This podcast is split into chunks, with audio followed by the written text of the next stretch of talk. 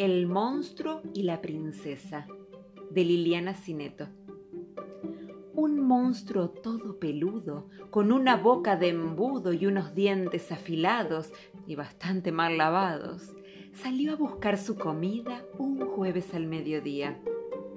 Pero no le era sencillo conseguir un bocadillo, pues como buen monstruo hambriento, tal como dicen los cuentos, para saciar su apetito no bastaba un huevo frito, menos un huevo poché, ni salchichas con puré, tampoco una milanesa, sino una hermosa princesa, algo que, como sabrán, no hay en ningún restaurante, ni en ningún supermercado, ni siquiera en el de al lado de bastante mal humor, buscó y buscó alrededor algo al menos parecido a su plato preferido.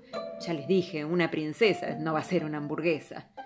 E iba a darse por vencido, pues la panza le hacía ruido cuando divisó a lo lejos un castillo medio viejo.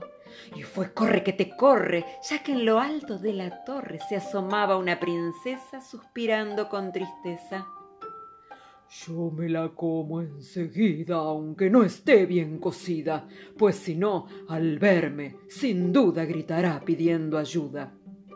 Pensó el monstruo desalmado, que de un salto estuvo al lado de la indefensa princesa, causándole gran sorpresa.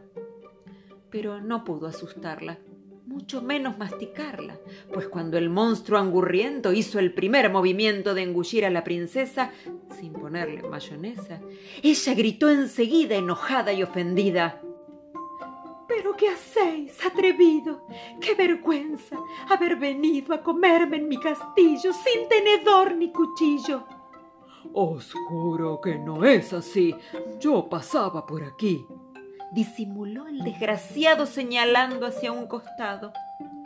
Yo no soy tan papa frita como fue Caperucita, que el lobo usó de alimento por sus falsos argumentos.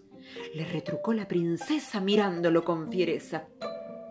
Tengo personalidad y fui a la universidad y por eso sé un montón, incluso computación. Me defiendo bien solita, sin hechizos ni varitas, como las que usan las hadas, pues no soy una tarada.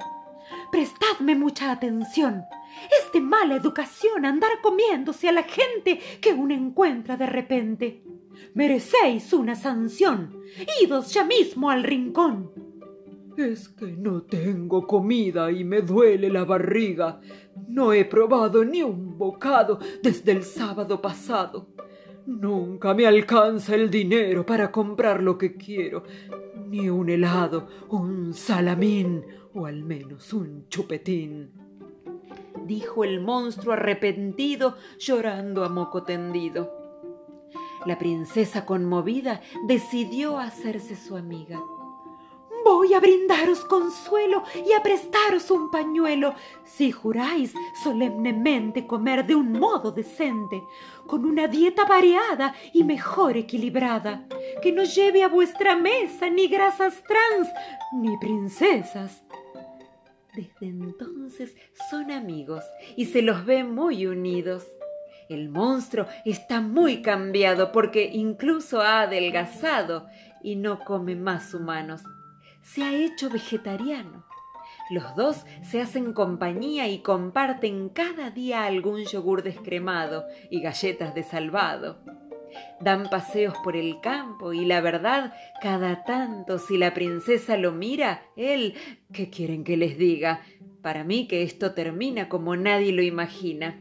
Se transforma a lo mejor en una historia de amor.